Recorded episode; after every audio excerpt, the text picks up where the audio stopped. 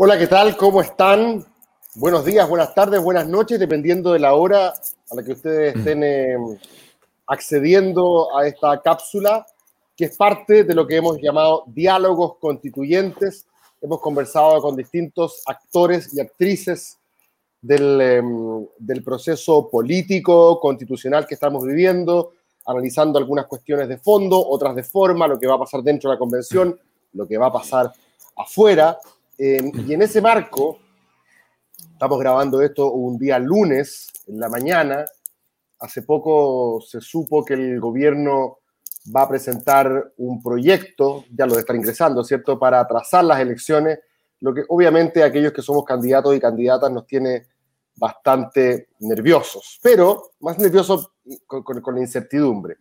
Eh, de esto y otras hierbas que rodean al proceso político electoral increíblemente nutrido que tenemos este año, nos acompaña un, un, gran amigo mío, creo yo también uno de los analistas políticos más lúcidos de la plaza, como se dice, don Jorge Pirincho Navarrete. ¿Cómo está Pirincho? ¿Qué tal?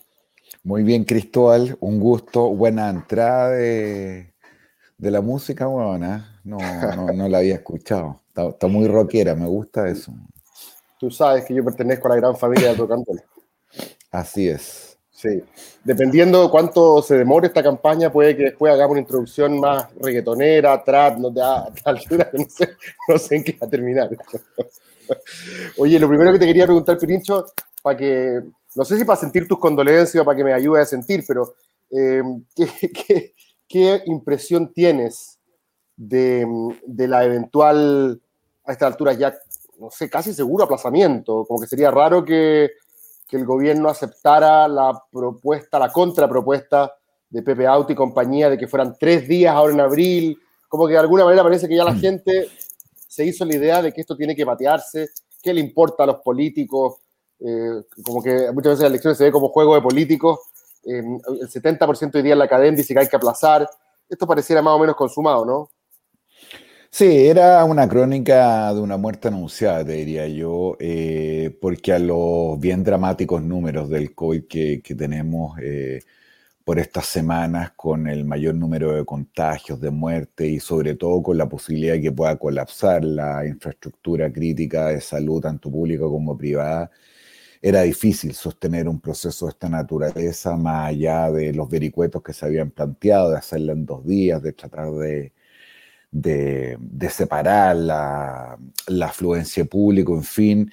Y, no quisiera haber estado en la, en la, decisión del gobierno porque es difícil. Eh, la verdad es que, como tú muy bien indicas, al final entre los organismos expertos y la opinión ciudadana, creo que finalmente se, tomó, se terminó de tomar una decisión y lo que viene ahora es el vericueto propio de la discusión, pero tengo dudas. Eh, más bien creo que es prácticamente imposible que se pueda reversar esto o ir a una alternativa como el que la que plantea Auto y compañía, que por lo demás tuvo el fin de semana en, en la prensa y está a disponibilidad del gobierno para el evaluado. Si no la tomó ahí y jugó esta carta, creo que, que la suerte está más o menos hecha. La idea de que esta cuestión, si es que, si es que efectivamente sería a mediados de mayo, porque yo originalmente pensaba que iba a ser, esto puede ser un detalle, pero yo pensaba que iba a ser la fecha que estaba reservada para la segunda vuelta a los gobernadores, que era como 8 y 9. Finalmente se atrasa incluso un poco más, que, que como para el 15 y 16, algo, algo así. Em, esto me imagino que es en la esperanza de que em, ya prácticamente toda la gente mayor de 40 tenga dos dosis porque igual estaríamos entrando como al invierno, o sea, estamos como, como que atrasarla más todavía cerca del invierno, alguien podría decir que es más complejo aún, pero por otro lado tenéis más espacio para que haga, para que haga su magia la vacuna, ¿no? Sí, lo que pasa, Cristóbal, que estamos súper ciegos y apostando sobre la base de, de, escenarios en los cuales nunca hemos modelado nada. Eh, así como nos sentíamos relativamente tranquilos, porque teníamos en general un manejo de la pandemia que si a lo menos uno lo compara con los países de la región, incluso con algunos del viejo continente, con siglos de densidad democrática y capital social más que el nuestro, la cosa no andaba particularmente desastrosa. y, creo que el proceso de vacunación, a lo menos en su inicio, nos dio mayores esperanzas. Y entre mal, pues se cae más fuerte. Si esa, esas son las expectativas y así funcionan. Y lo que aquí ocurrió fue que nos relajamos, particularmente el gobierno, creo yo, especialmente lo que ocurrió en la época estival, el flujo de personas de la región metropolitana eh, hacia distintos lugares del país. Eh, y sumado a eso, cierta confianza respecto al proceso de vacunación llevó a números que eran completamente impensables. Ahora estamos corriendo dos carreras en paralelo. La primera carrera que tiene que ver con tratar de que los efectos de la vacunación rindan sus frutos lo antes posible y la carrera por evitar que el sistema de salud colapse. Y eso va absolutamente en paralelo. Si esto son dos semanas, tres semanas, cuatro semanas, no lo sabemos. Lo que sí. a esta altura resultaba más o menos obvio que todos los costos de aplazar el proceso electoral debían a lo menos rendir algún fruto y por lo tanto hacerlo por dos o tres semanas no tenía mucho sentido. Sí, y pareciera que esos costos hoy día no hay mayor problema en que recaigan sobre, mm, sobre candidatos y candidatos, o sea, sobre la política, por así decirlo. Como que si hay alguien que en ese sentido puede, puede ponerse a la cola, eh, es. Yo en este caso hablo como, como candidato, estoy chato, obviamente, porque la gente se programa tanto emocional, financiera, laboral, logísticamente, y que te alarguen esto un mes y medio más, uno dice, me están cambiando las reglas, pero, en verdad, claro, estamos a la cola. Es, lo, último que importa, ¿cierto? Desde el punto de vista de todas las otras cosas que acabas de mencionar tú, de, de las dos carreras, porque no colapse el sistema y que la vacuna empiece a hacer efecto, ¿no? Sí y no. A ver, eh, si uno lo pusiera en términos generales, había cuenta la distancia o a esta altura ya deberíamos llamar casi desprecio que un conjunto importante de ciudadanos manifiesta hacia la actividad política profesional, claro, la verdad es que lo que ocurra con los candidatos, sus campañas, eh, su sanidad familiar y mental, la verdad es que importa menos, claro. claro. Pero ojo, que hay aquí una cuestión que, que, es bien significativa y que probablemente tiene que ver con el mayor costo de aplazar la, la elección y, que ronda nuestro debate público hace ya muchos años y que tiene que ver con una cuestión de legitimidad.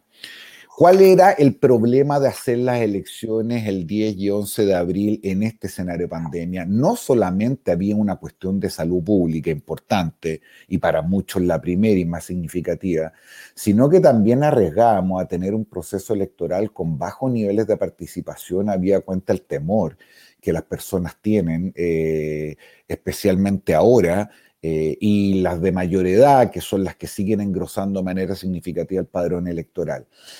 Y, como tú muy bien sabes, enfrentamos probablemente la decisión más importante que puede tomar un país en toda su historia, que no es otra que definir o, o que iniciar el proceso para definir qué bien y qué derechos, en qué calidad y qué cantidad estamos dispuestos como comunidad política a garantizarle a todos los ciudadanos. Y si además creemos que uno de los principales problemas que nos afecta como sociedad justamente tiene que ver con la ausencia de legitimidad, más que el resultado mismo, eh, la manera y la forma del proceso son absolutamente fundamentales. Aquí el método es el mensaje. Y por lo tanto, no hacer las elecciones después de que habíamos tenido un veranito San Juan con el plebiscito de octubre del año pasado, donde allá que creció el padrón electoral en términos absolutos, votó más gente de la que han votado en todas las elecciones de la transición política y solo comparable con el plebiscito de octubre. Si vemos incluso eh, datos que pueden parecer anecdóticos, pero el rating de la franja electoral y otro eh, teníamos la esperanza de que este proceso, si bien no fuera extraordinariamente masivo, siguiera quebrando la tendencia en materia de participación ciudadana. Si eso se frustraba este 10 eh, y 11 de abril, la verdad es que enfrentamos un problema político marco mayor. Y la pregunta es, eh, ¿qué va a ocurrir en esta nueva fecha? Eh, que entre otras cosas tiene que ver con el manejo de la pandemia, pero también cómo sostenemos políticamente la atención de un proceso que recordemos eh, no, no ha sido fácil, eh, está lleno de preguntas sin resolver, a la cual se suman otras ahora con motivo de este aplazamiento, pero que sigue siendo el mainstream de nuestro debate político y probablemente por los próximos años. Sí, ayer, a propósito justamente de eso, hablaba con varias personas que de hecho también son candidatos y candidatas. Un, un conspicuo candidato alcalde me decía, eh, ya hay cierta información, eh, poca, pero cierta información comparada, de que los actos eleccionarios, con todas las medidas sanitarias y los resguardos que corresponden, no llevan a un alza importante de contagios, ¿cierto? Que es un argumento que también ha rondado. Eh, y por lo tanto, de hecho, la propuesta de Audi y compañía que, alcanzamos a deslizar de estos tres días súper parcelados, decía que matemáticamente el peor de los casos tiene que encontrar con 20 personas en tu mesa. O sea, como que estaba pensada justamente para descomprimir y descongestionar. Pero cuando uno pone este debate encima de la mesa, igual uno, se encuentra con escepticismo, con una cara como que, ¿me está hablando en serio? Obvio que pero aunque no fuera así, aunque efectivamente el acto mismo, el día que vas a votar, no sea una fuente eh, eh, radical de contagio, el hecho es que no deja de parecer completamente disociado en el ánimo colectivo estar hablando de una campaña cuando al mismo tiempo estás viendo los informes del MinSal y este, y este tono dramático de la situación, ¿cierto?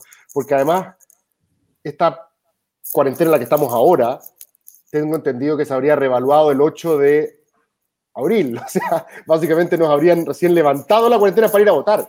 Entonces, a mm. propósito de, tensión dramática, el problema es doble, o sea, es como un zapato chino. ¿Cómo, la, cómo, extiendes la tensión, la tensión electoral hasta, el, hasta mediados de mayo?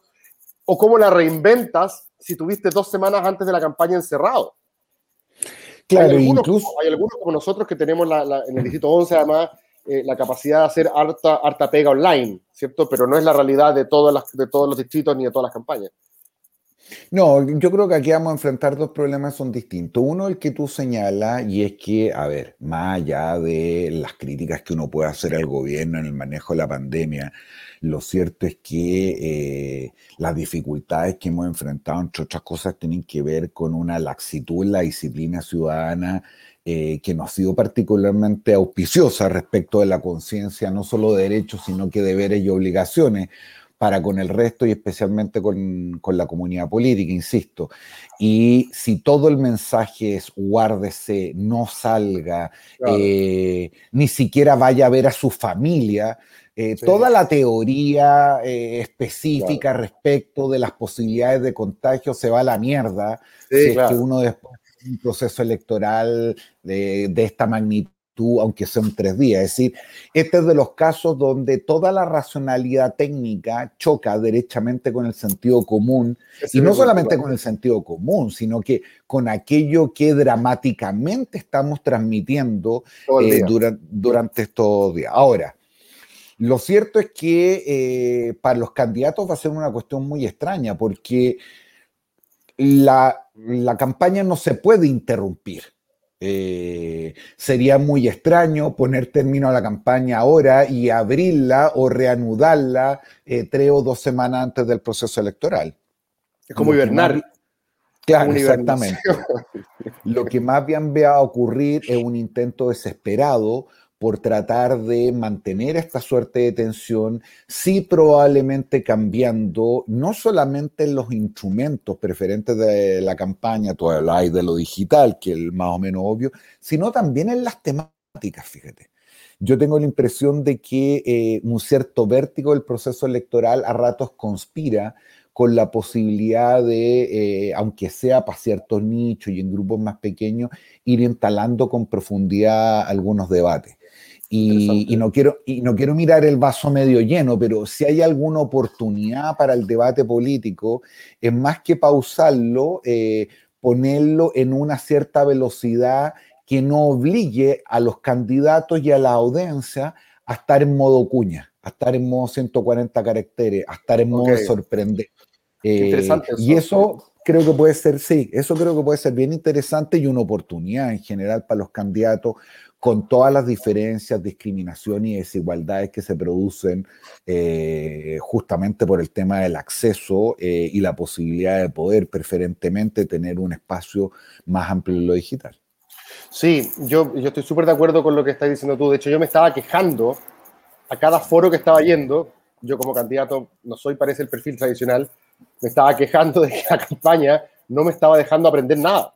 Sea, aprender, estaba aprendiendo mucho, ¿cierto? De cuando uno escucha en conversaciones como esta, pero no tenía tiempo para leer, no tenía tiempo para profundizar, no tenía tiempo para, para juntarme con, tengo como 10 comités de asesores de expertos en distintos temas, pero no tengo tiempo para juntarme con ellos porque estoy todos los días en live, foros, en la calle, donde uno básicamente repite lo que ya aprendió. Hay algunos que ponen el cassette, otros que tienen más densidad reflexiva, ¿cierto? Pero este, tengo como 17 libros arrumados que no he podido mirar sobre, el proceso, sobre cuestiones constituyentes y, y, quizás este pueda ser un espacio para ponerlo justamente en, en, una, en una velocidad distinta. Bueno, como, como dicen por ahí, el, el, fútbol no es un juego de velocidad, sino de velocidades, decía un técnico. Exactamente. Quizás haya que buscar aquí la forma de hacerlo también así. Y hay otra dimensión, Cristóbal, que probablemente ha sido más vital en tu experiencia como candidato y que tiene que ver con no solamente las velocidades, sino que las direcciones de estas velocidades. Eh, a ver, yo lo voy a poner en estos términos. Yo creo que más allá de las propias lateralidades en la elección de los candidatos y candidatas, yo no tengo la menor duda que cuando veamos el resultado de los hombres y mujeres que componen la Convención Constitucional, nos vamos a sentir todavía más avergonzados si es que aquello fuera posible de nuestro actual Congreso. Es decir, ah. lo, lo que quiero tratar de transmitir es que tengo la impresión de que cualquiera sea la opción política y por distintas razones podremos hablar de incentivos u otros, en general el elenco de hombres y mujeres que eh, ha decidido participar en este proceso hace más o menos auspicioso o más esperanzador las formas eh, y su debate. Sin embargo, eso pudiera tener un problema.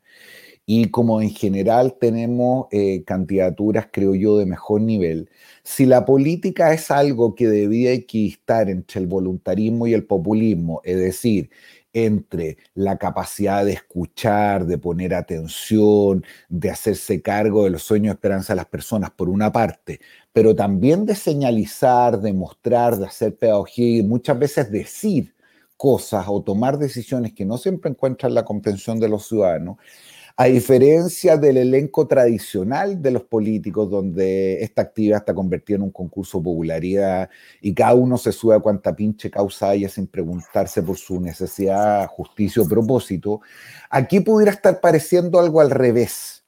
Y es que el buen nivel de muchos candidatos pudiera contribuir a que la dirección del mensaje fuera mucho más en un sentido y no necesariamente en el otro en el mm. sentido más bien de escuchar, de recoger opiniones. Eh, ¿Y por qué te digo esto? Porque si estamos convencidos de que este es un problema, de que tenemos un problema de legitimidad, y por lo mismo que el éxito de este proceso estriba en la capacidad de tener una deliberación lo más amplia y participativa posible, donde cada uno de nosotros, cualquiera sea nuestra condición socioeconómica, lugar donde nació, preferencia política, sienta que es parte de este proceso y que estamos construyendo algo colectivo y algo propio, más allá de los esfuerzos que se están haciendo en la sociedad civil, de cabildo ciudadano, de reuniones o debates por Zoom, la función de los candidatos de ser parlante, de ser intermediario y de recoger esas expresiones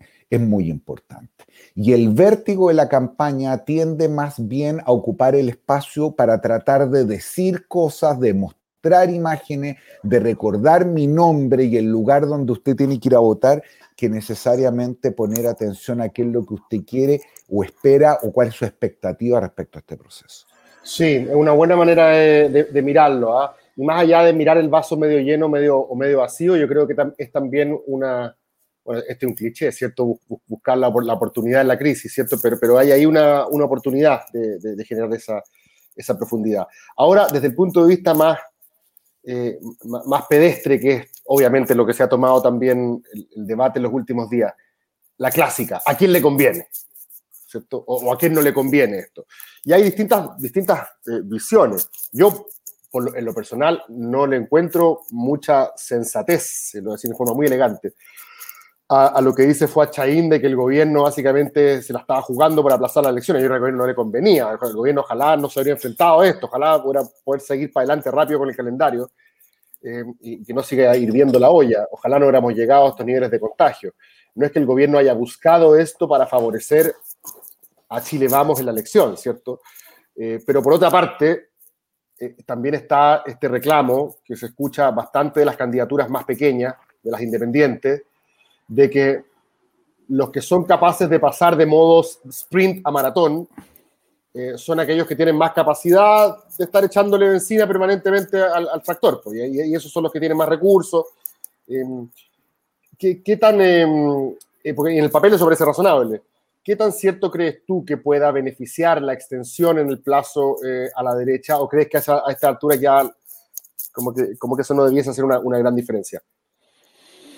A ver, es un tema bien, bien discutible, te diría yo, porque, a ver, lo primero que, creo que es importante señalar es que hace un rato estoy tratando de alejarme de la discusión eh, en el sentido estricto de binomio izquierda-derecha, eh, porque yo creo que lo que nos ha mostrado este proceso es que eh, ese análisis requiere un poquitito más de complejidad. De hecho, cuando uno va al resultado del plebiscito, sería absurdo pensar que sea un triunfo de la izquierda por la derecha, es decir, casi la mitad de la cultura de centro derecha votó por el apruebo, entre otras cosas. Eh, y, en específico, diría yo, como tú muy bien apuntas, eh, el gobierno, para decirlo en términos bíblicos, aparta de mí este cáliz. Es decir, weón, eh, esto es una papa caliente, nadie quiere estar aquí. Piñera ha sido acusado de todo habido por haber, la mayoría de las veces justificada. Eh, y anotarse otro, eh, controversia más en un proceso tan delicado del cual además él nunca fue parte, eh, más bien este proceso fue contra él o contra lo que en algún sentido representa, en fin.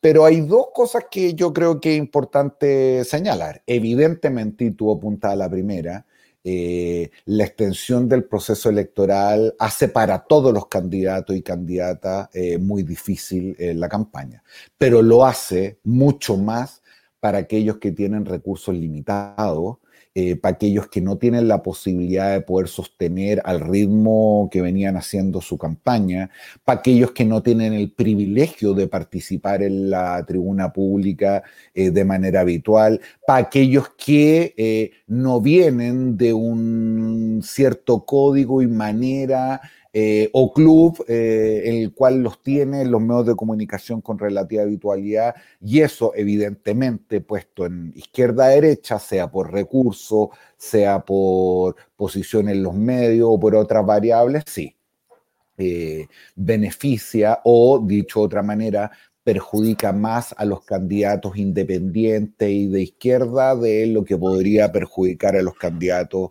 de derecha. Pero quiero proponerte otra lectura y, que tiene que ver con poner esto en versión, no sé si estas son las palabras más adecuadas, pero moderación eh, versus beligerancia.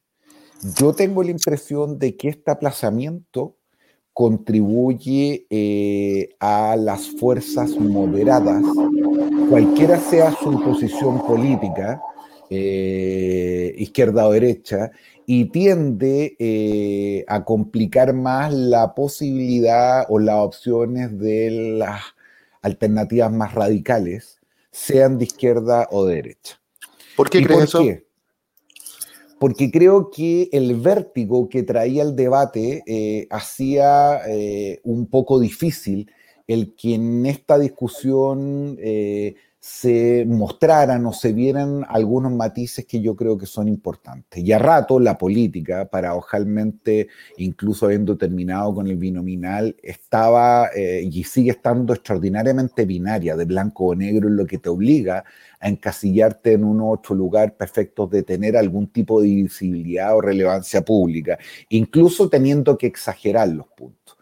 A propósito de lo que hablábamos hace un rato, de poder tocar temas con un poco más de profundidad, de no estar solamente pendiente de la cuña eh, o, del vértigo eh, que se le ha puesto al debate, yo creo que eso va a contribuir a que ciertas miradas que no habían tenido el tiempo y la pausa necesaria para instalarse lo hagan con mayor éxito. Como decía nuestro buen Fernando Sabater, pues, weón, aquí confundimos a rato opinión pública con opinión publicada, que no es la misma wea. Eh, y por lo tanto, la opinión pública, creo yo, puede tener un espacio de mejor representación que la opinión publicada, cualquiera sea su color político. Y creo que eso hay que mirarlo también con calma. Sí, es interesante a propósito de campeonato largo, campeonato corto. Como tú sabes, yo trato de llevar todo esto al fútbol. Uno, eh, ¿te acordáis cuando en Chile se discutía si había que ser campeonatos de, de año entero o el campeonato corto de la Argentina. Así y una, de las razones, y una de las razones que se daba para imitar el argentino era que en el argentino te ganaba la NUS, después al año siguiente te ganaba al campeonato de Vélez después Boca dos veces, pero después Gimnasia, porque como era campeonatos cortos, le metía ahí con todo 15 fechas y en una de esas la hacía. En cambio, los campeonatos largos, veamos lo que pasa en Europa, son los equipos que tienen mayor resiliencia, recursos, planteles más, más, numerosos, los que finalmente te aguantan el invierno y llegan hasta el final con todo, ¿cierto? Eh, es, raro que un equipo chico te gane un campeonato largo. Estaba pensando en el Leicester, en el Leicester de, de que ganó, ganó la Premier en campeonato largo y todo el mundo decía que se caía, se caía, pero finalmente llegó a meterse hasta el final y después volvieron a ganar los mismos de siempre. Es importante ver ahora cómo entonces muchas de las campañas chicas que estaban preparadas para una campaña más vertiginosa, como tú dices, eh, puedan pasar a, un modo Leicester, ¿cierto? A un modo donde tengan también cierta consistencia en el tiempo en lo que viene, entendiendo que ahora entramos en una fase muy interesante porque estas próximas dos semanas en específico ya nos van a enfrentar a un modo distinto como lo estábamos haciendo. Se acabó la feria, se acabó el puerta a puerta, se acabó el semáforo. Yo le contaba esto, yo como tenemos confianza y la gente que nos ve también eh, sabe que nosotros somos brutalmente honestos. Yo le decía a, mi equipo, mira, Hernán Larraín está aquí a las 7 y media de la mañana en el semáforo, yo quiero mañana estar a las 7 de la mañana en el semáforo. Y al final entráis como una carrera armamentista porque veis lo que el otro está haciendo. Cacha, mira, el Pato Fernández está con 10 eh, personas en la feria, no tengo que ser 12. Y, estáis, estáis, y entráis como una especie de psicosis donde empezáis a ver lo que hacen los otros. Y seguramente lo mismo al revés, pues alguien ve lo que hacemos nosotros y dice, oye, cacha lo que está haciendo Belolio en redes sociales o no sé. Em, y, es interesante que ahora toda una dimensión de eso, que es la calle, baja sus revoluciones y de alguna manera tienes que volcarte. A, bueno, nosotros hacemos mucha creación de contenido, pero probablemente por ahí va a ir, por ahí va a ir la mano, más allá de sencillamente patrocinar en, en, eh, internet eh, piezas publicitarias. Y después, lo que yo me imagino, Pirincho, es que cuando ya nos acerquemos a la fecha señalada, pongámonos que sea efectivamente la que propone el gobierno a mediados de mayo, yo imagino que en algún minuto esto se levantará para, para volver a retomar. Esto, esto fue como un 1, 2, 3 momia E, pero me imagino que con la idea de que las últimas dos semanas volvamos a modo campaña. Lo más complejo sería que los números no mejoren, que nos acerquemos a esa fecha eh, y, y sigamos encerrados, porque ahí vuelve la disonancia entre pedirle a la gente que participe masivamente de un proceso y que se quede guardado. Así que estamos todos cruzando los dedos en este minuto. La, apuesta es, bueno, podemos andar pateando esto cada rato. La apuesta es que tengamos al final un par de semanitas donde la campaña se parezca un poco al modo tradicional, ¿o no? Sí, evidentemente si los números no mejoran o no mejoran con la velocidad que estamos esperando y enfrentamos un proceso electoral donde prácticamente un par de días antes nos sueltan de la cuarentena, lo cierto es que enfrentamos eh, un fracaso total. Eh, total porque no solamente hemos haber pagado el costo o hemos haber hecho pagado el costo a todas las candidatas y candidatos y con la espera e incertidumbre que eso significa, para finalmente tener un proceso electoral con las mismas características que lo hubiéramos tenido en dos semanas más. Eh, ahora, todo indica, y, y en esto uno confunde la descripción con la prescripción, es decir, eh, lo que uno cree que va a ocurrir con aquello que le gustaría que ocurriera, pero todo indica que de mantenerse algún nivel importante de, disciplina social eh, con estas nuevas restricciones, con el efecto de la vacuna, en las próximas tres semanas deberíamos haber algunas mejoras que si bien no va a ser para tirar cohete, eh, va a permitir tener un proceso electoral de manera más sana, participativa y por lo tanto que redunde en mayores niveles de legitimidad, que es justamente lo que queremos.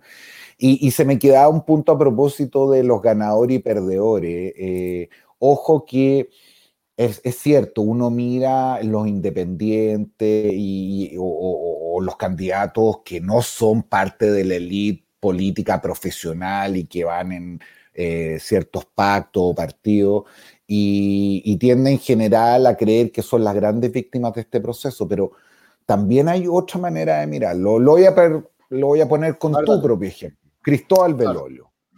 Cristóbal Belolio, un destacado académico, eh, además un, un, hombre en los últimos años más vinculado a los medios, que sin embargo eh, compite en probablemente el distrito más relevante de opinión pública en el país, donde todos los rockstar, hombres y mujeres de lado y lado, deciden competir. Y por lo tanto, Cristóbal Belolio, eh, no teniendo los recursos que tienen otros candidatos eh, y no teniendo sus niveles de conocimiento, tiene que echar a andar una campaña donde con creatividad, eh, con la posibilidad de, poder maximizar su esfuerzo, tratar de transmitir quién es, por qué quiere estar en la convención constituyente y cuáles son las grandes variables de este proceso. Bueno, si esta carrera es corta y tú competías con personas que tienen nivel de conocimiento que bordean entre el 90 y el 95%, con una enorme cantidad de recursos, ¿qué preferíais? ¿Una campaña corta o una campaña un poco más larga. Es decir, cuando tú miras a este portento eh, que se llama Marcela Cubillos, portento del punto de vista económico y portento del punto de vista electoral, eh, ella probablemente le servía una campaña corta. Lo voy a decir de la peor manera. A ella probablemente le servía que no hubiera habido campaña.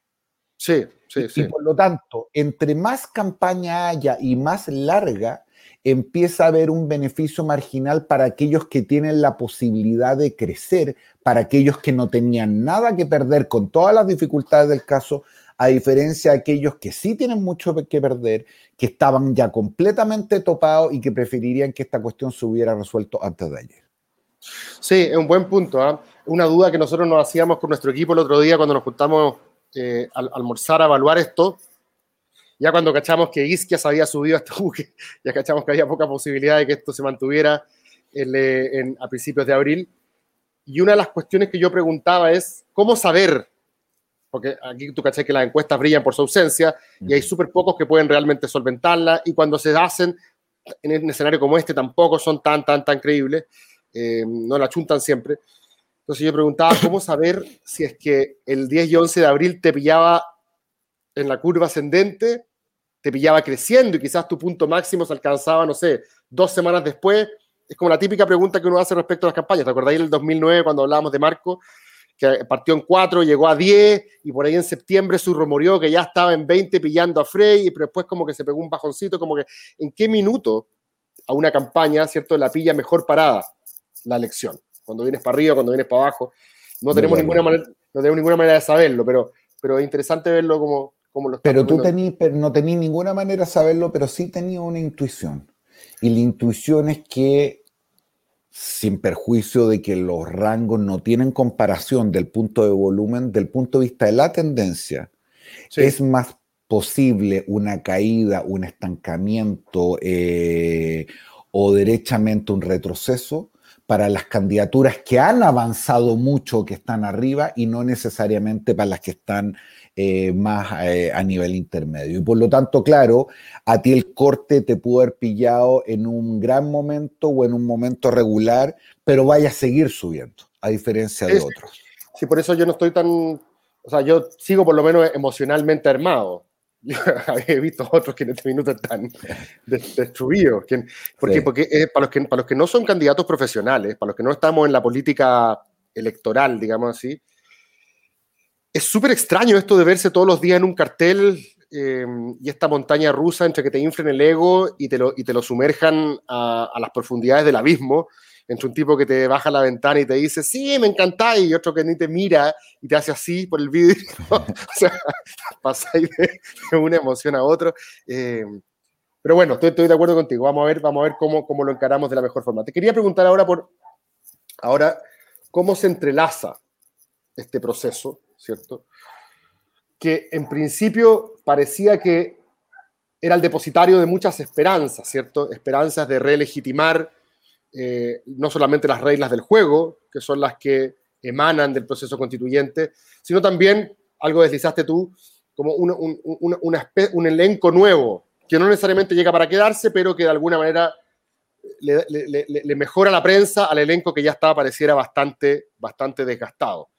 Eh, en ese punto de vista, yo saludo, como se dice, eh, que haya tanta lista de independientes y de mucha gente que originalmente miró este proceso, o sea, digámoslo como son, o lo, quiso sabotear de alguna manera, o, o sea, cuando tú ves desde la lista del pueblo hasta, no sé, Henry Boyce, eh, los, mismos que ayer decíamos que no necesitábamos ninguna constitución, que esto era sencillamente, la misma Marcela Cuillos tenía un spot o ella, o un spot donde decía que la gente que votaba a prueba era únicamente porque quería pega como constituyente. Ella es candidata constituyente. O sea, como que de alguna manera escucho en la radio a la abuela promocionando a sus candidatos a la constituyente. Eh, veo al propio Jaude también con, sus candidatos. O sea, y, y, muchos grupos que originalmente eran muy escépticos del acuerdo político del 15 de noviembre, estoy empezando la lista del pueblo y otras tantas listas de independientes, una vez que ya dicen, ok, juego, es difícil después tirar el mantel, ¿no? O sea, siempre uno puede, siempre uno puede encontrar una, razón por la cual decir que te hicieron trampa. Esta ya puede que algunos digan, ya, viste, pero en general con tanta gente participando, uno esperaría que haya poco, poco espacio, poco margen, para que después alguien llegue y patee el tablero y diga, esto no vale, vuelvo a la, vuelvo a la subversión, ¿cierto? eso eso por un lado. Y lo segundo que te quería preguntar era cómo conversa, crees tú, con elecciones que en principio parecieran tener otra textura. Estoy pensando en, ¿es buena idea o no hacer esto en junto con las, con la, perdón, con las elecciones locales? Que son súper de persona. En teoría, la, la, constituyente debería ser más bien ideológica, una cierta lista que representa una cierta idea. Eh, y, cómo ves después también, son varias preguntas en uno, pero podemos extendernos para abrir esta segunda parte. ¿Cómo ves las campañas presidenciales? Porque el Pato Navia siempre decía esto, que, ya, ya él decía ya una mala idea meterse en este asunto, peor aún mezclarlo con la presidencial. Que el presidente mm. tiene que gobernar por cuatro años, tiene que tener un programa y esta cuestión supuesta constituyente tiene que ir más allá, pero imposible que un presidenciable contenga la ansiedad de estar participando en el debate constituyente. De hecho, cuando habló Narváez, cuando habló, no sé si fue Sitch, no me acuerdo más, pero cuando hablaron ciertos personajes presidenciables, ahí se empezó a decir, ah, puede que haya que cambiarla. Eh, ¿cómo, ves, ¿Cómo ves cómo conversan estos procesos?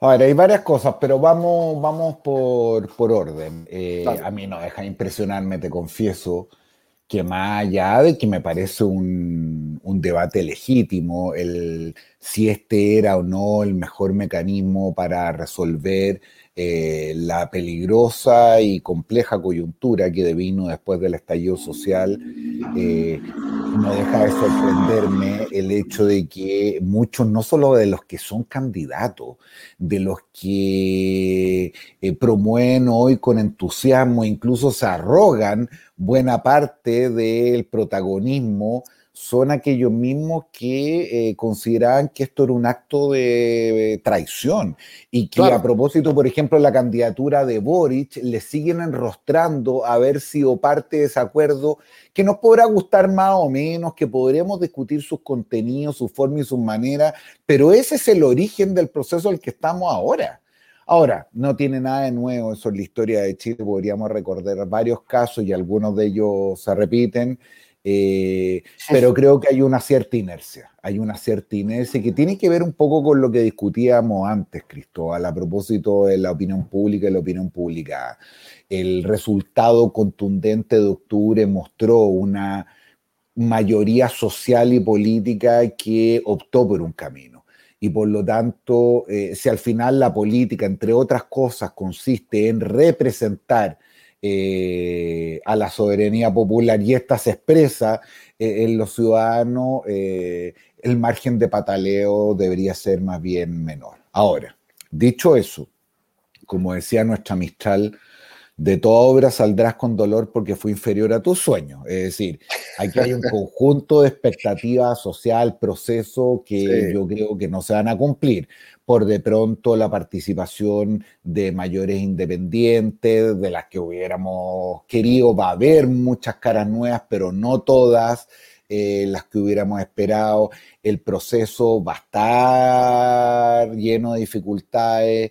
Creo que además contra los pronósticos de muchos, eh, no quiero decir la derecha o la centro derecha, pero lo voy a decir, hay un cierto sector de mayor resistencia que quiere cambios con gradualidad que va a lograr el tercio. Y por lo tanto aquí lo que se va a dar va a ser un escenario de negociación, de transacción y a la necesidad de acuerdo y no como alguna vez eh, ejemplificó Quintana una suerte de retroexcavadora de un sector respecto del otro. nadie va a y eso va a llevar probablemente a una conversación difícil y se van a levantar nuevamente las voces de que esto era una suerte de gato pardino, de que algo cambiara para que nada cambiara, en fin, y sumi sigue. Pero en, en, lo grueso me parece a mí esto va a ser eh, un gran avance y una gran inyección de legitimidad y de potencia en nuestra democracia que si bien no va a resolver todos los problemas los ciudadanos, va a contribuir de manera significativa a, a reencauzar esto que los alemanes eh, llamaban de manera muy bonita el patriotismo constitucional, es decir, como la idea de patria, de identidad, de qué es lo que nos convoca, no tiene necesariamente que ver ni con una guerra, ni con una cultura, ni con una manera de hacer, sino que un esfuerzo colectivo de definir el contrato social. Y eso a mí me parece particularmente eh, interesante. Sí, yo encuentro buenísimo. Eh, te quería hacer solamente un punto sobre la, frase de la amistad, que no la conocía, está bien buena. Eh, yo lo que digo siempre cuando, cuando me preguntan respecto de las expectativas, yo cito a un personaje que quizás no tenga la envergadura amistad, pero yo me acuerdo cuando, cuando la Universidad Adolfo Ibáñez se enseñaba mucho en la escuela de liderazgo de, de Harvard, ¿cierto? La de, la de Heifetz, Levinsky y toda esa escuela, uno, uno hablaba de que liderar, conducir procesos políticos o de otro tipo, pero estoy pensando yo aquí políticamente, es, eh, frustrar expectativas a un nivel tolerable, se decía. Porque no hay empresa humana que no esté cierto, teñida de ciertos grados de frustración. Nadie consigue realmente todo lo que, lo que busca y lo que quiere. Eh, y como ningún grupo aquí va a conseguir todo lo que busca y lo que quiere, por las características ¿cierto? de una sociedad pluralista con representación más o menos proporcional, vamos a tener que educar nuestra frustración. Y la gran, pregunta que, la, gran pregunta que me hago yo es, primero, ¿cuáles son los niveles tolerables? Porque yo antes pensaba que básicamente desde la dimensión procedimental lo importante era sacar una nueva regla, pero que el contenido de esa nueva regla era secundario respecto del método de lo que hemos conversado varias veces, ¿cierto? Las formas, el fondo, etc. Pero es evidente que hay una dimensión en la cual el contenido sí necesita dar la sensación de que hay un pequeño giro respecto de los sustantivos, ¿cierto? Eh, estoy pensando es que lo va a ver. Lo va a ver, lo va a ver, probablemente lo va a ver, sí. Y, lo, va a ver y lo va a ver en una dimensión muy significativa, probablemente no todo lo radical que algunos quisieran, pero muy significativa. Esto que el método del mensaje que no nos, o que no nos haga olvidar de que más allá de su importancia, la materialidad misma va a cumplir un rol muy fundamental y sabemos que buena parte del debate se va a concentrar en los derechos sociales justamente a propósito de responder esta pregunta de qué derecho y qué bienes queremos garantizarles como piso eh, a todos los miembros de la comunidad política para que sobre eso, en el ejercicio de la legítima competencia, sea de verdad el mérito, el esfuerzo y el talento esa carrera. Esto, es un principio, y no te lo voy a explicar a ti, que lo sabes mucho mejor que yo, un principio muy caro a la democracia liberal. Y por lo tanto, fracasar en esto sería francamente estrepitoso. Ahora, eh, dicho todo lo anterior, creo que donde no me preocupa tanto defraudar la expectativa respecto al resultado material de la constitución, que creo que va a andar más o menos en las expectativas de la mayoría de los ciudadanos. Sí, sí, estoy de acuerdo lo que sí me preocupa es que esas expectativas se defrauden por no haber abordado eh, o por no tener presente otras dos cuestiones que deberían ir a la par de la discusión constituyente. Una tiene que ver con el tema del Estado. Yo sé que a rato esto parece una cuestión de tecnócratas, pero weón, para quienes creemos que el Estado es un instrumento de profundas transformaciones y cambios, su eficiencia y su eficacia es un imperativo ético en la acción política. No tiene que ver, weón, con eh, tres o cuatro hueones que volvieron de Harvard y que quieren hacer los procesos más eficientes. Si el organismo que tiene que, entre otras cosas, materializar el contenido de estas declaraciones y estos principios constitucionales no está acorde con lo que ahí discutamos, ahí vamos a tener un primer problema. y el segundo, que en mi mundo político eh, no suele decirse, y lo voy a decir de manera provocativa, no hay mejor política social, weón, que el crecimiento económico. E incluso quienes tenemos una profunda vocación igualitarista sabemos que para distribuir primero hay que generar.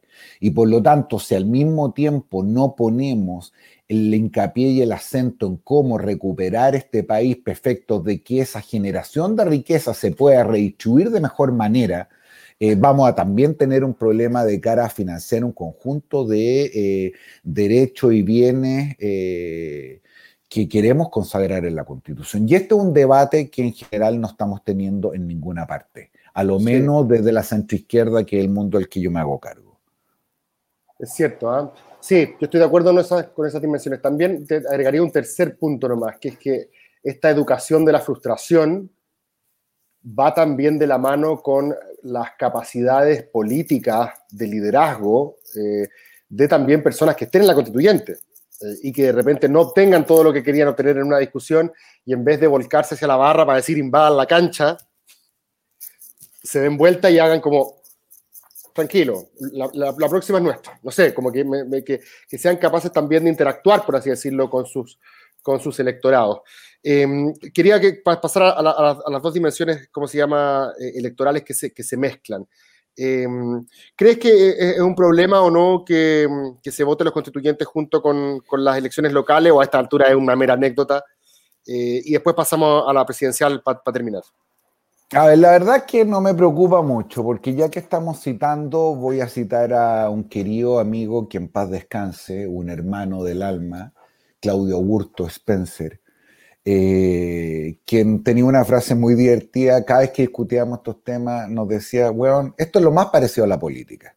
Bueno, en fin, esto es lo más parecido a la política y por lo tanto hay ciertas cosas que sabemos que van a ocurrir, es decir, la elección de los constituyentes a través de un sistema electoral con el mismo número, con los mismos códigos, con los mismos distritos, probablemente... Eh, tenemos algún tipo de certeza de qué es lo que debería ocurrir en el proceso electoral y qué va a ocurrir después adentro. Adentro no vamos a tener una suerte de sueño húmedo de democracia directa griega, donde los 155 participen eh, a viva voz, vamos a tener comisiones, vamos a tener subcomisiones, se va a discutir por tema, va a haber negociaciones individuales, negociaciones más gruesas, va a haber un grupo que va a tratar de liderar esto y representar. Es decir, todo eso más o menos lo sabemos y por lo tanto lo importante, como tú muy bien apuntabas recién, es cómo conectar este discurso más allá de la transparencia, de si las sesiones van a estar o no eh, televisadas, cómo conectamos ese debate con el verdadero debate constituyente, que es el que se da en el país en distintos ámbitos y no solamente en el seno republicano por excelencia, cualquiera sea donde lo ubiquen. Y como, la, y como esto es lo más parecido a la política también, sabemos que pese al desastre del gobierno y su caída en la aprobación y el desplome de Piñera, la centro derecha mantiene sus opciones electorales más o menos intactas, incluso la ha mejorado significativamente desde el último proceso electoral y por lo tanto todo indica que el escenario que se viene por delante es un escenario relativamente predecible. Y por eso no me enreda que esta elección sea conjunto con la de concejales y alcaldes, que entre otras cosas, digámoslo con claridad, representa la dimensión más valorada o menos despreciada de la política actualmente, que tiene que ver con lo local, con lo cotidiano, en fin. ¿Qué va a ocurrir aquí? Va, va a pasar, y por lo menos ya derecho a la proyección presidencial, que en la centro derecha vamos a tener una primaria entre cuatro candidatos, donde va a estar el señor Lavín, el señor Desborde, eh, el, señor el señor Briones. Matei la voy a dejar fuera un segundito, el señor Brione y el señor Sichel. Esa va a ser la primaria de la centro derecha. espérate, volvamos un segundo. Lavín, Desbordes, eh, Briones, Sichel. Sichel. Esa va a ser la primaria oficial de la centro derecha porque José Antonio Cas va a repetir el libreto de hace cuatro años atrás, va a probablemente ir a la primera vuelta para transformarla en una primaria y al no pasar a segunda vuelta va a apoyar al candidato a la centro derecha. ¿Por qué dejaste la tía, a quiero saber por qué dejaste fuera la tía Evelyn? Porque yo creo que la Evelyn está jugando un partido inteligente pero peligroso y es que eh, resultaría, resultaría bien poco gratificante desde el punto de vista de la vocación pública y de lo que ella representa el que resultara electa alcaldesa y, y tomara la decisión de dejar el cargo en semanas para ser precandidata presidencial. Y, con, y para que te digo ahora que se atrasaron todavía más las elecciones, se hace todavía más difícil. Y al final... Cierto, ¿hay, escuchado, escuchado tú lo que yo he escuchado de que, de que el apoyo entonces e, ella se lo daría a Briones? Ella coqueteaba hace un buen rato con Evópoli, hizo con nuestro amigo en común en Nala Reina una suerte de video, está media enojada con la UDI. Eh, podría eventualmente apoyar a Briones, signifique lo que eso signifique, pero finalmente la Belén es un cuadro y la decisión por la cual no va a participar en la primaria es porque termina dividiéndose con la y mismo electorado en la centro derecha y poniendo en peligro esa opción. Porque lo que a continuación te iba a decir es que si esa es la primaria de la centro derecha, Lavín va a ser el candidato de la centro derecha. ¿Qué va a pasar en la ex nueva mayoría, ex concertación, socialdemocracia, en fin, llámala como queráis? Tenemos cuatro candidatos, que son la señora Rincón, que son la señora Narváez, que son el señor Muñoz y que son el señor Maldonado. De ahí la verdad es que no hacemos uno, francamente, pero eh, como sea, probablemente los números indican que debería imponerse eh, alguna de las dos mujeres, preferentemente Narváez, pero también podría ser eh, Rincón básicamente porque creo que pudiera llegar a un nicho eh, distinto. Y después vamos a tener una primaria en la izquierda más vanguardista, radical, como la queráis llamar, donde está campeando idea Hadwe y la gran duda es si es que Boric va a ser parte o no de ese proceso electoral o, como ha insinuado, va a tratar de seguir haciendo esfuerzos por lograr la unidad la oposición y tener una sola gran primaria. Yo creo que eso no es posible, por lo tanto, en la centro izquierda o la oposición va a haber dos primarias. Ahora, ¿cuál es la gran novedad? Espera, espera, espera, stop, stop, stop, stop, me falta un actor relevante. Mm. Gile, Gile entonces va como José Antonio Cas derecho a la papeleta, a primera vuelta. No. Ah, no llega. No, no es que no llegue, esto es un motivo de disputa con varios de mis amigos y me ha significado incluso en el bullying de la propia abuela, pero yo sostengo que Pamela Gile es lo suficientemente inteligente y conocedora de la política para pegarle a la pelota cuando hay que pegarle y no antes y no después. Es decir, a diferencia de Alamán, que nunca le ha pegado la pelota cuando hay que pegarle, Gile yo creo que ha hecho una carrera relativamente meteórica, pero en la cual sabe que se puede caer con la misma velocidad que se subió. Y por lo tanto, mi apuesta es que Pamela Giles va a emprender una carrera electoral cuyos resultados no son evidentemente seguros, pero que existe mayor probabilidad que la carrera presidencial iba a tratar de ser senadora por la región metropolitana. Lo voy a decir de otra manera, Pamela Giles sabe tanto de política que más allá del boom y todo, sabe que no puede ser presidenta de Chile en esta vuelta. Y la pregunta es, ¿qué hace un candidato que pierde una elección pregúntenle a Beatriz Sánchez o otros tantos, especialmente en un espacio donde tu capital político no es tu partido, no es necesariamente eh, tu, actual cargo, sino que tu opción, tu claque, tu Twitter eh, y retroceder, creo que... de meter ruido. Exactamente. Entonces, puesto en ese escenario, la gran novedad, amigo mío, es que si en la última elección la candidata del Frente Amplio, Beatriz Sánchez, tuvo a menos de un punto y medio pasar a segunda vuelta, yo creo que eso va a ocurrir esta vez. Y eh, la segunda vuelta... Boric Exactamente. Y en ese escenario, si es que Gabriel tomara la decisión de ir a esa primaria, yo creo que la segunda vuelta va a ser entre Lavín y Jadwe. Y si eso ocurre, eh, creo que la derecha todavía acrecenta más sus posibilidades de mantenerse en el gobierno porque evidentemente le conviene enfrentar un candidato más radical y no más moderado, es decir, para decirle en castellano, si esa fuera la segunda vuelta, lo que probablemente ocurriría es que la le ganara a Jadwe incluso con una mayor distancia de la que Piñera le ganó a Guille. Ahora, nadie tiene clara la rueda de la fortuna, hacer pronóstico a tantos meses es siempre peligroso, pero ya que estamos en una conversación de esta naturaleza, mejor poner, la, poner las fichas arriba de la mesa. No, y además que Lavín también eh, tiene un, track record difícil de llegada. Tiene mejores, partidas que llega. Pero hay una cuestión a mí, y aquí ya estoy eh, saliendo del closet de Ernesto, pero no tiene ninguna, ninguna novedad. Eh, yo fui a ver a Lavín. No sé si tú supiste, la, única vez que hemos salido en el Mercurio en los últimos años ha sido porque, produjimos un pequeño problema en la derecha. ¿Por qué? para que se entienda esa, esa visita a Lavín, eh, nos juntamos porque él quería decir de que le gustaría que personas moderadas como yo, sensatas, que tuvieran cierto conocimiento del tema, estuvieran en la convención. En ningún minuto dijo, yo voy a votar por ti, ni mucho menos, sencillamente hizo un, una, no, hizo un endorsement, dijo, me gustaría que personas como tú, hola Roma, llegó aquí un... Eh, pero mm, se me fue Pirincho. Papá, papá, ¿dónde está la casa de guantes? Bueno, termino con, la historia, pues, si, está Pirincho por ahí escuchándola. Eh, Lavín dice que le parecería bueno que personas como yo estuvieran en la convención y yo le dije a Lavín que había algo en su discurso que me parecía positivo. Ahí está el Pirincho. Sí, sorry, que me caí, algo pasó aquí, pero no, le voy a echar la culpa al clásico proveedor de internet innombrable de tres letras. Son todos innombrables tres letras, porque yo creo que tengo otro que también. Oye.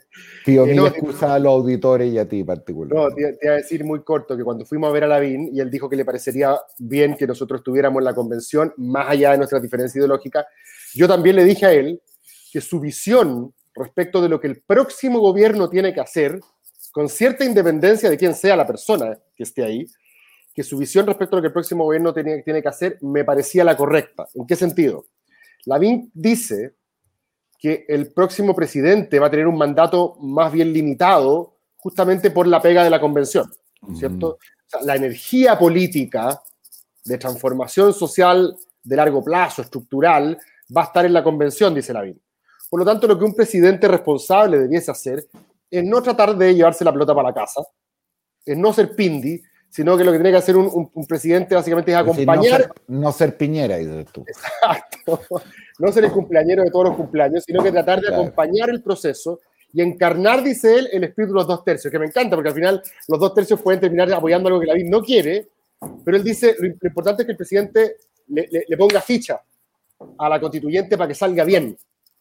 Y eso me parece como bien, y bien Lavín, porque él como está un poco sobre el bien y el mal, de alguna manera puede encarnar esa idea.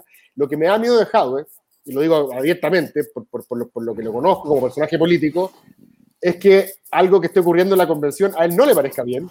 No sé, el estatuto del agua, cualquier cosa que esté discutiendo, eh, y él presione abiertamente por intervenir. Eh, y eso me parece complejo desde el punto de vista eh, del trabajo de la convención. Por eso preferiría no a Lavín que a Jadwe específicamente como persona, sino que una visión más parecida a la de Lavín que a la, que a la dejado.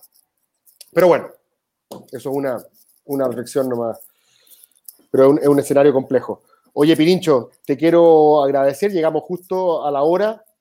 Te, te cuento en los próximos días que, finalmente qué, va a ocurrir respecto de, de, de, la campaña, a ver si, si, si, te puedo contar qué cosas tenemos pensado, pensado hacer para encarar este, este complejo este complejo momento. Te agradezco mucho, como siempre, tu, visión, tu claridad eh, y la buena onda.